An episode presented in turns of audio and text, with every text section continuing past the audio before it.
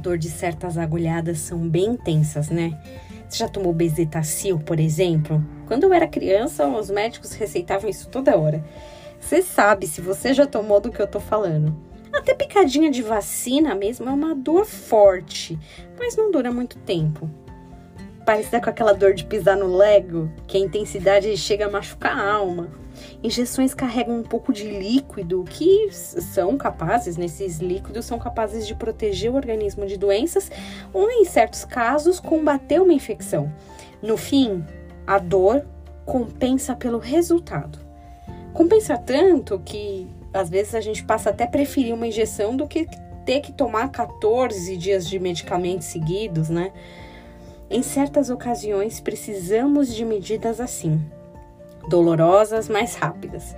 Tipo tirar o band-aid, se você tira de pouquinho, vai doer muito mais do que você arrancar de uma vez só.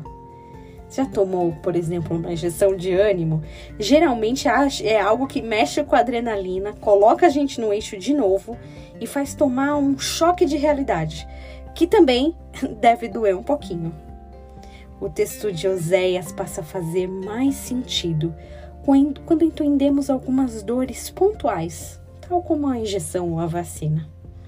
Vinde e tornemos para o Senhor, porque ele nos despedaçou e nos sarará, fez a ferida e a ligará. Oséias 6, 1. Nem sempre é fácil de entender esse texto, né? Deus não é um Deus castigador, mas às vezes injeções, vacinas são necessárias mesmo que elas não sejam agradáveis.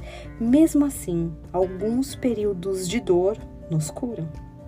Que você tenha um dia muito abençoado na presença do Senhor. Espero que sem injeção, mas se tiver que tomar alguma por aí, que seja sabendo que é uma dor passageira.